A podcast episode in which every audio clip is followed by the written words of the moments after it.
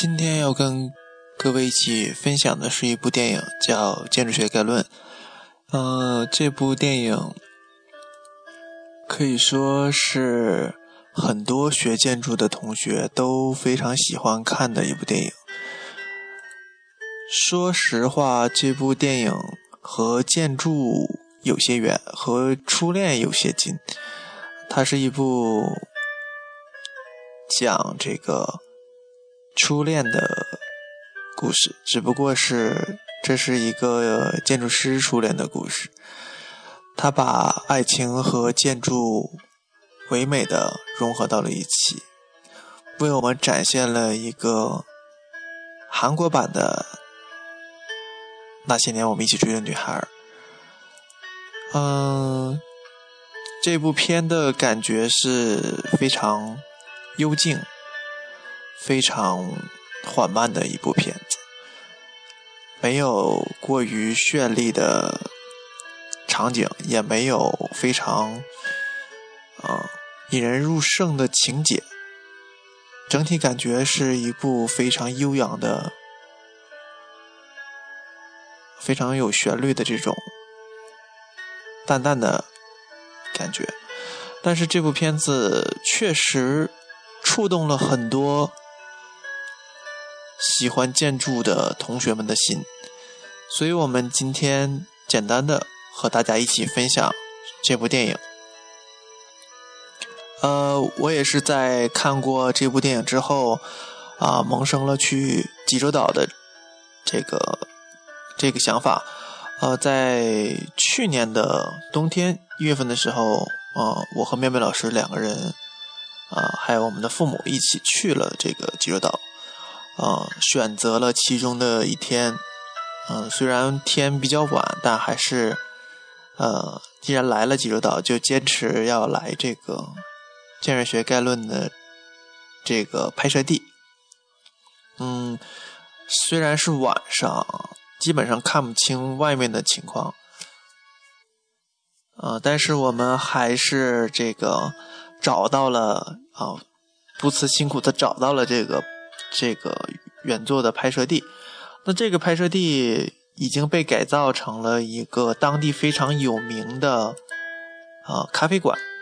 原来的一层的建筑也被加建的到了二层。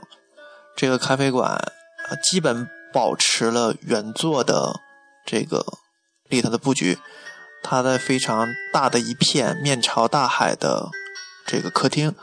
除此之外，还有它原来嗯为这个啊就是女主角为了给那个学生讲课的这个弹琴的地方都保保持了原原面貌。加盖的部分加盖了二层，原来有的这个天台植植草皮的天台，后面因为加盖了二层之后，二层也有了一部分的这个喝咖啡的地方，主要是一个非常漂亮的楼梯，纯白色的楼梯，有一个高窗，然后因为这个楼梯举架比较高，整个一片白墙贴了贴了这个这部电影的里的台词。文字贴了一墙，显得非常的素雅，白色的墙，然后这个非常简单的这些文字。啊，二楼还展示了一些这个整个这部作品的这个剧本。除此之外，还有这个房子建设的这个过程，还有原来的这个设计图纸，呃，都编被这个导演编织成了一本书，展示在了当地。其实这个导演啊。他原来的职业就是一个建筑师，所以他可能也是为了纪念自己，才拍了这部电影。所以这部电影的这个构图感以及整个的风格，很能体现出这个导演的这个艺术修养以及这个建筑素养。我们看到他取景的某些部分，啊，整个构图都很有这种建筑空间的感，而且他有这种能表现建筑空间的这种拍摄手法。类似于像我们写小说一样，有一个非常浅呃浅浅的这个开头，然后突然放大的空间，啊，故事的编排都或多或少掺杂了一些跟建筑本身建筑师有关的这个内容。那部那么这部电影呃讲述的是呃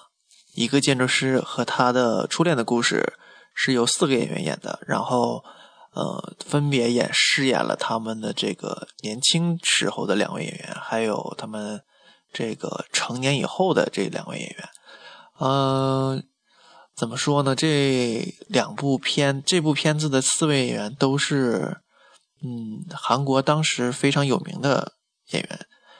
呃，比如说这个女主角韩佳人，啊，当时也是正红的发紫。除此之外，当时这个韩佳人扮演的女主角的年轻时候的这个演员，也是 Miss A 的这个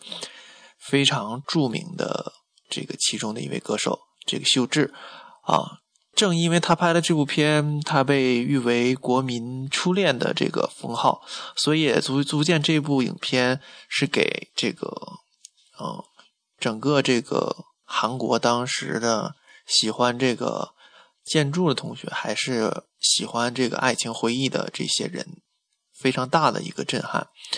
嗯，虽然是初恋，啊，是一个非常，嗯。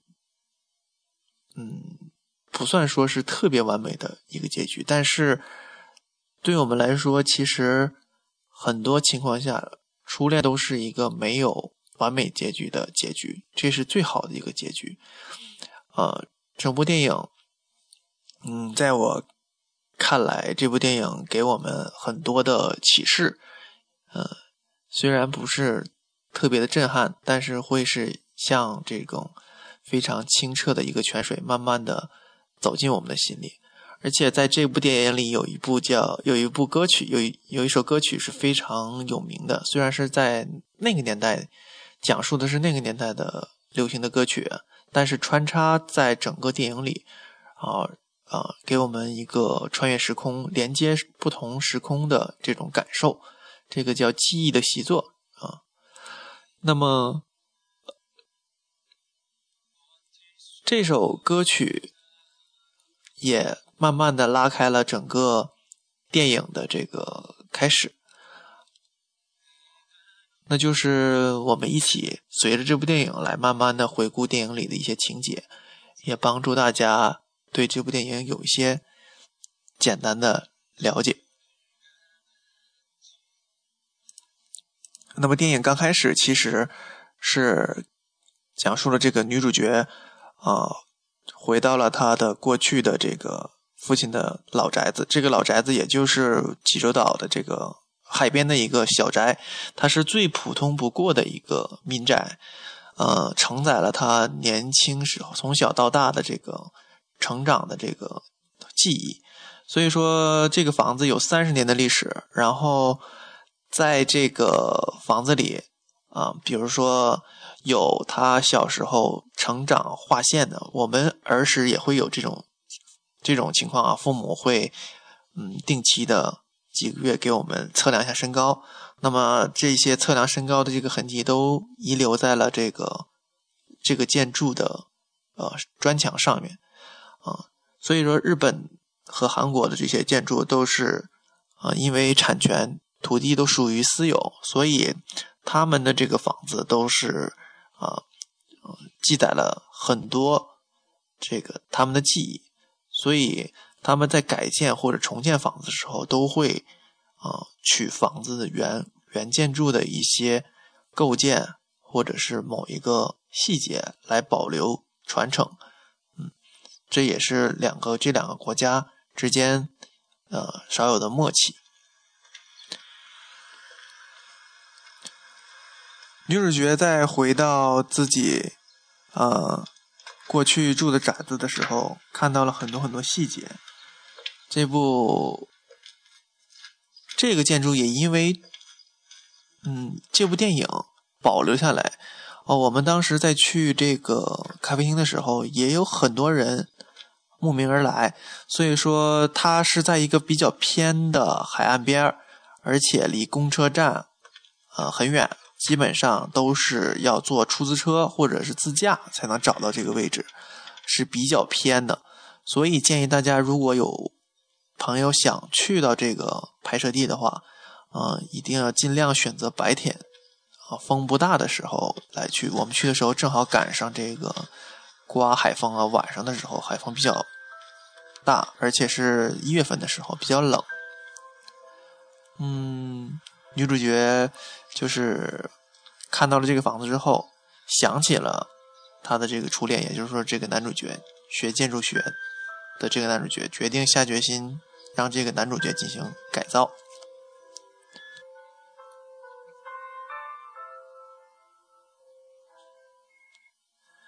随后呢，女主角终于下定了决心，要找到男主角来进给他这个这个房子进行重建和设计。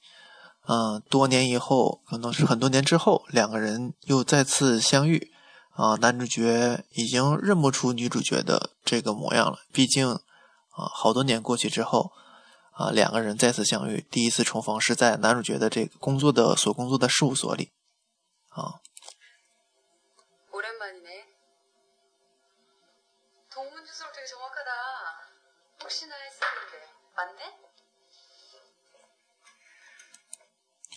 女主角，嗯，用了一个非常客套的这个对白，整个这部电影刚开始的时候。两个人的对白是非常客套，就像我们呃遇到很久不见的老同学，尤其是你的初恋情人的时候，啊那种呃可能说是刚开始见面的时候会有一些尴尬，但是到后期的时候，两个人渐渐的在聊天的时候，慢慢的嗯打开了这个心扉，呃刚开始。男主角在这个接这个项目的时候还有些犹豫。呃，韩国的这个事务所的建制配置跟国内的是很像的，比如说从他们是从所长，然后部长，也就是然后是到下面的绘图员，跟我们的这个所长和项目负责人和到下面的这个呃普通的助理建筑师是一样的。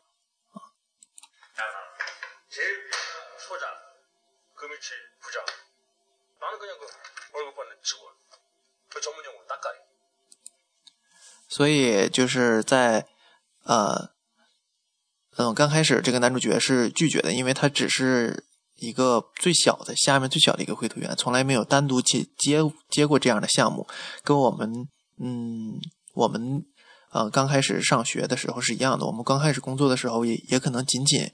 是，呃，要工作四五年以后，啊，稍微成熟一点。或者说，我们考下了这个注册建筑师以后，才能单独带一个项目。但是现在的我们国家的设计院里面，可能这种情况还不会发生，因为可能人手项目特别多的情况下，你可能就要自己单独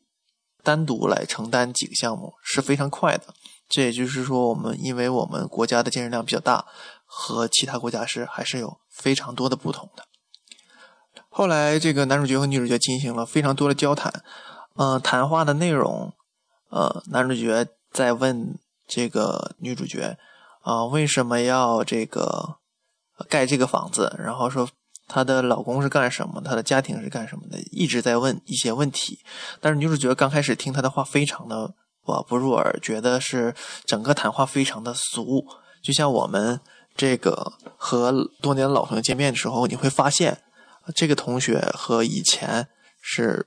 完全变得不一样，被世俗的洗礼之后，多年之后已经变得非常的俗不可耐。或许我们聊天的时候，啊，他已经变得非常的油嘴滑舌，和他当时见面的这个人是完全不一样的。啊，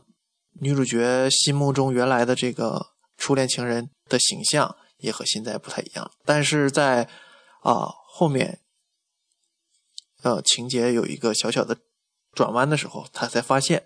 他因为是想多了解一下女主角到底是什么样的人，他才能知道他盖房子的理由到底是什么，才能为他设计出专门适合他的这个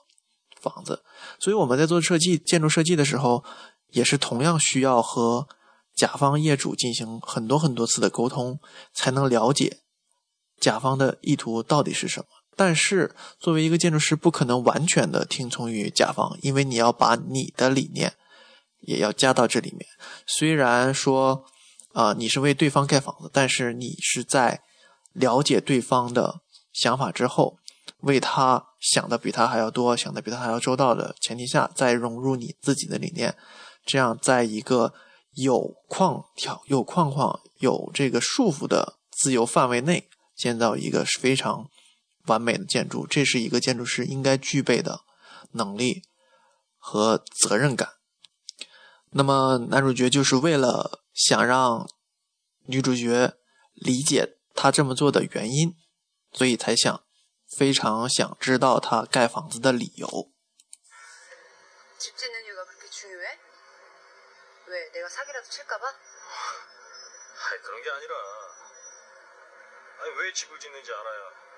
어떤집이필요한지알지뭘잘알아너한테맞는집을잘질거야아그니까날잘알고싶으시다이거네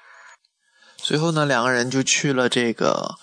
呃 基地的现场，去他的老房子看了一圈。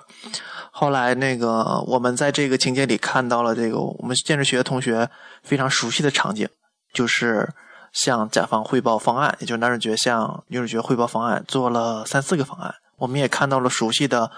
呃，这个 SketchUp 的这个模型啊，也跟我们现在用的是差不多的。在三四轮方案的汇报之后，女主角这个完全的这个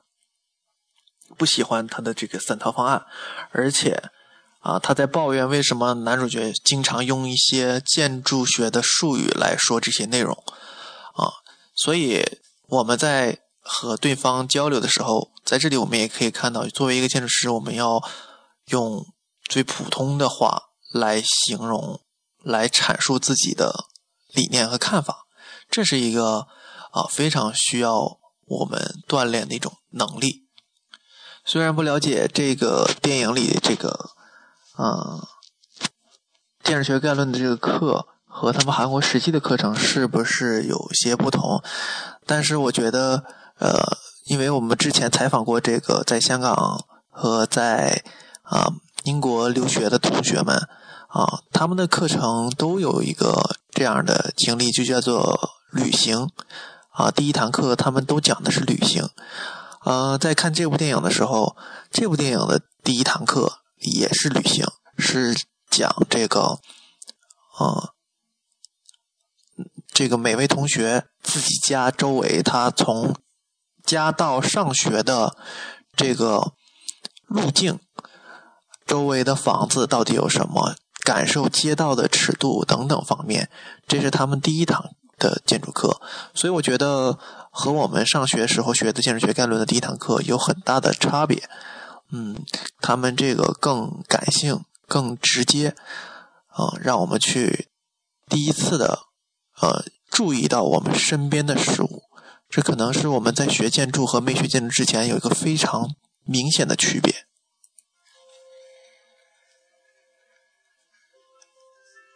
呃，男主角和女主角的这个走的路径是完全相同的，也可能也是命运的安排。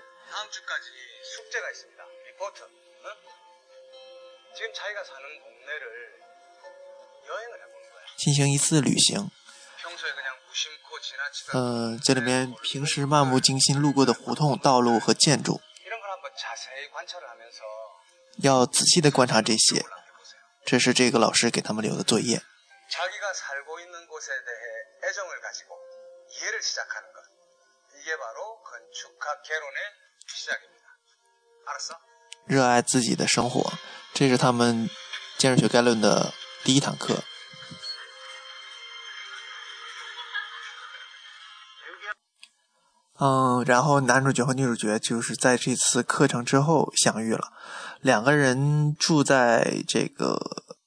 韩国首尔市的江北，也就是江南是属于富人区嘛，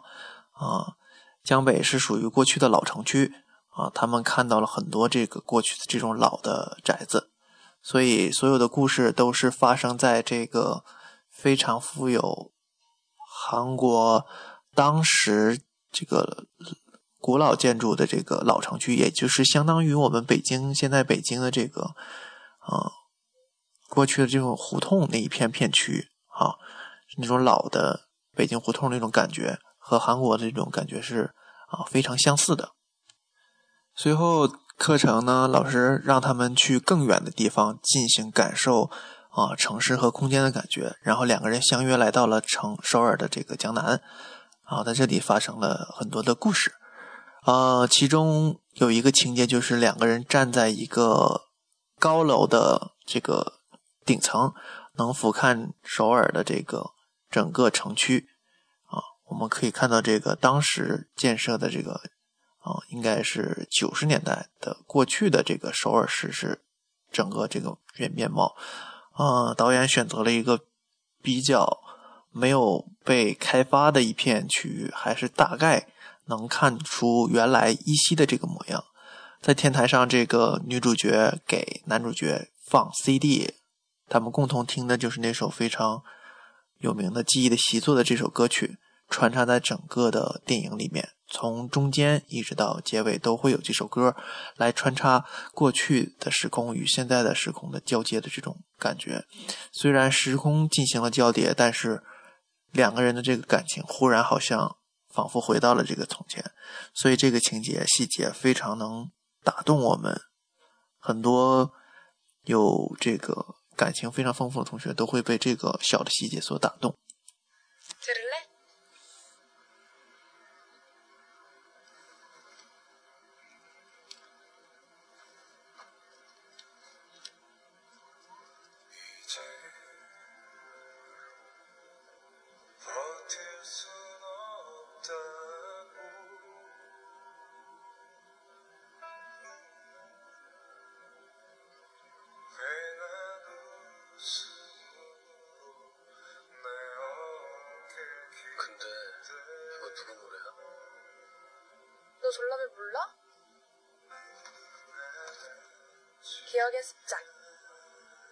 좋지? 어 빌려줄까? 그래? 너 하는 거 봐서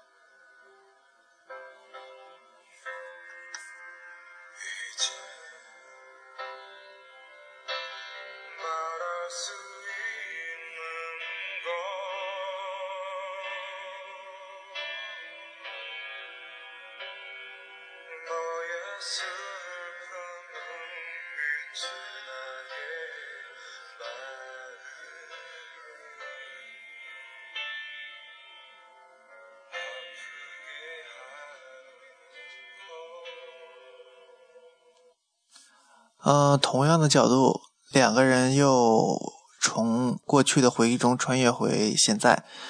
呃，后来女主角觉得把这个建筑全部，呃，全部的拆了重建以后，失去了很多过去的儿时的记忆都被消除。啊，在这个和男主角以及呃同事的沟通下，他们决定重建这部重建这个小的这个独立住宅。嗯，这个也是未来的一个很大的一个趋势，因为在啊现在新建筑已经饱和的前提下，很多老住宅、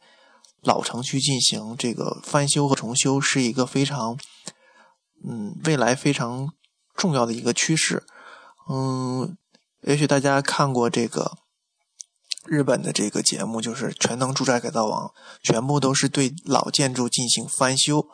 那么，这也是一个我们未来的一个设计的一个主流。可能很多同学对老宅子还是非常有感情的，因为他们要呃把过去的一些不合理的功能进行改建，啊拆除一些用不到的功能。因为过去的住宅是都是要满足那个时代的这个需求，人们的这个对功能的要求，以及那个时代啊物质的匮乏。一些经济因素的限制，啊，才造就了那个时代的建筑。那个时代的建筑已经满足不了现在的这个时代的功能的需求。比如说，我们可能放更大的电视，可能在客厅里需要运动等等。在那个时代比较拥挤的这个房间里，我们满足不了这些要求，所以要对老建筑进行改造。但是我们还不想把所有的关于和那个住宅发生的呃回忆全部的消除掉，所以改建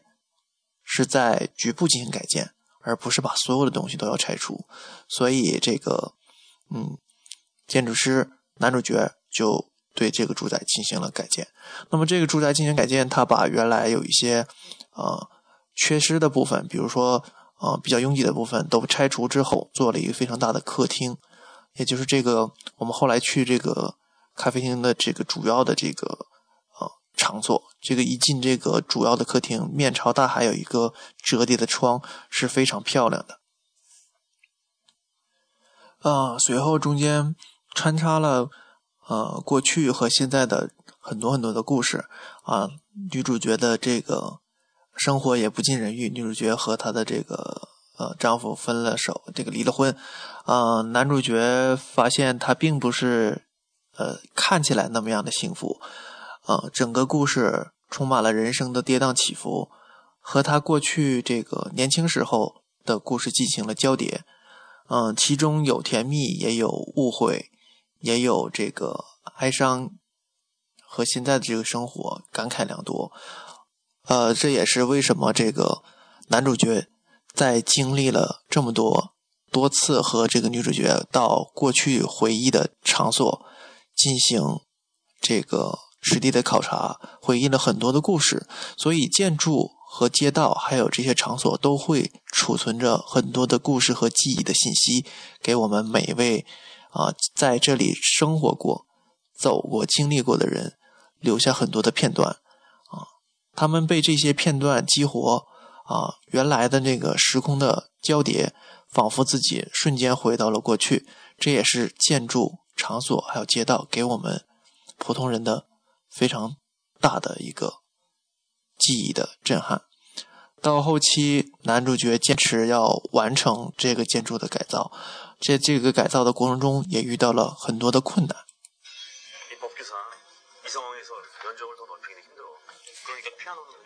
他们在设计的时候发现了建筑的这个规范的要求，啊，不能进行面积的扩大。当然，我们也知道这个这个规范是当地当地的这个设计规范是每个地方都不一样的。我们也不太清楚它到底为什么不能扩建面积，可能有一个面积限高的这个要求。后来，这个男主角决定在二层以上进行加盖。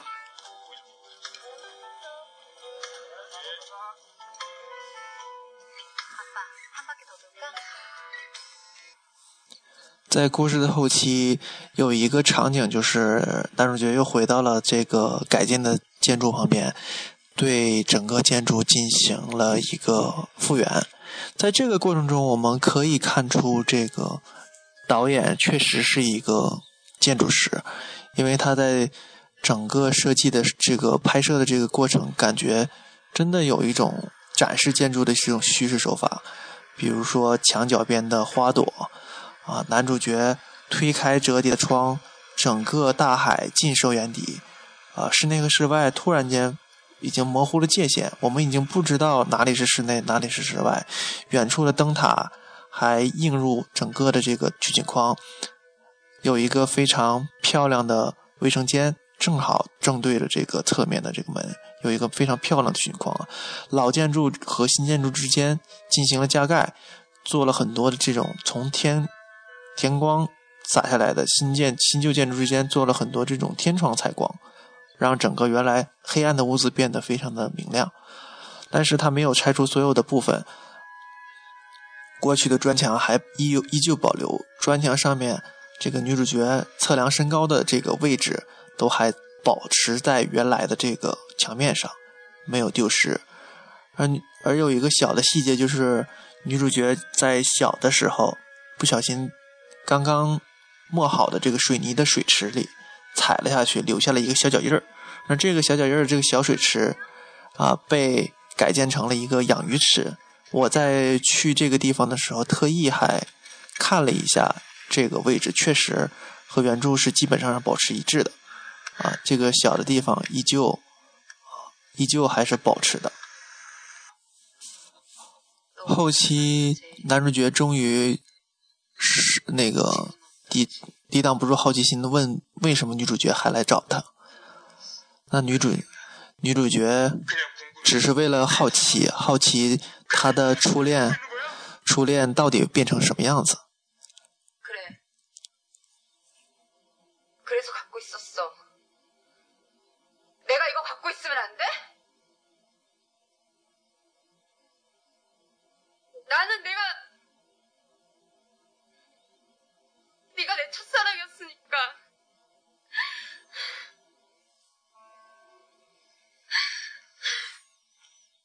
因为男主角是她的初恋，所以她还在怀念这段感情。她特别好奇自己的初恋在多年后变成什么样子。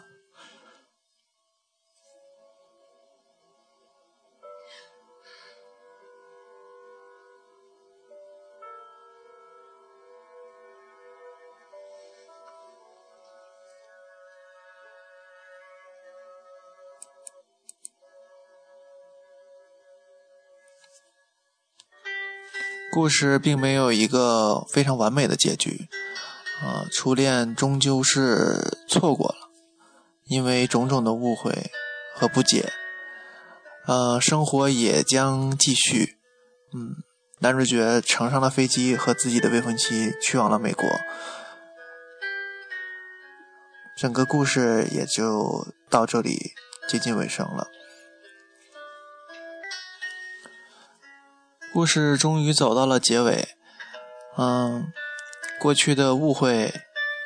也变得没有那么重要，就像我们对待我们年轻时候的感情也是这样。其实对错也变得没有那么重要，所有的一切都没有想象中的那么重要，它只是我们生活里的一段插曲，但是是永不褪色的。一段插曲。女主角的生活变得非常平淡，陪伴自己年迈的父亲度过其晚年的生活。她也从首尔搬到了这个济州岛的一个海边的小小的别墅，每天做她自己喜欢的事情。她是一个啊、呃、钢琴老师。本以为故事到这里就已经结束，啊，没有想到在最后的短短的一个小的情节里面出现了一个反转，啊，女主角收到了一个从国外邮寄过来的包裹，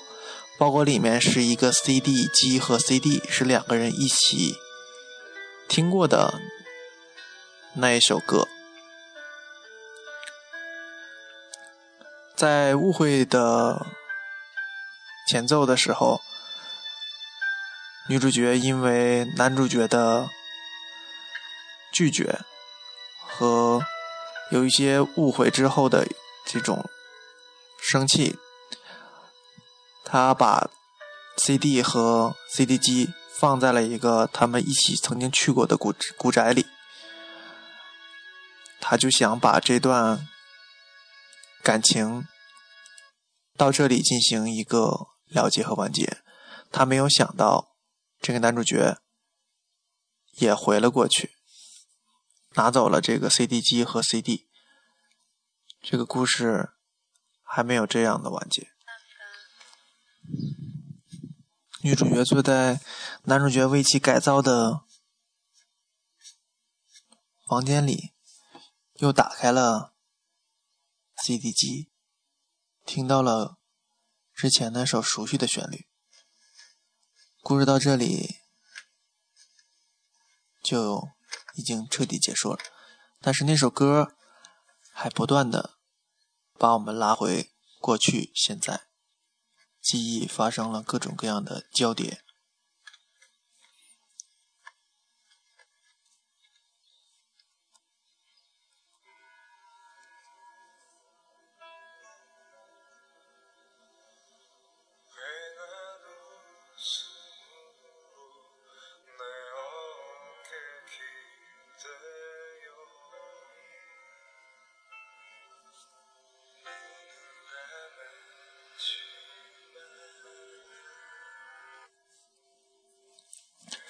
整部电影，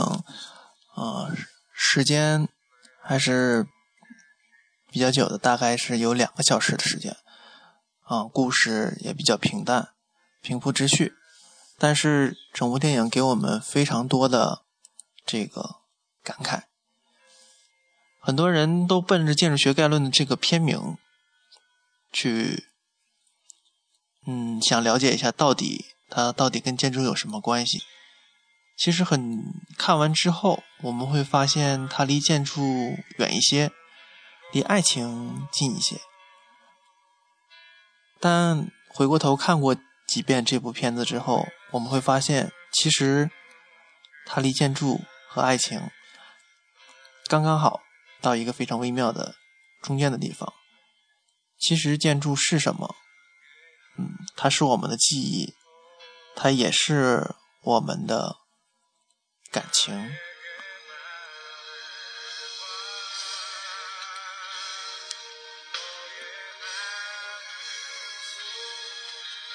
所以，我建议学建筑的同学们有空能翻看一下这部电影。我相信每个人都会有对这部电影不同的看法和情感。那么这一期的节目就到这里，我们为大家推荐的这部电影就是《建筑学概论》和建筑有关的爱情故事。希望大家有一个非常美好甜蜜的回忆。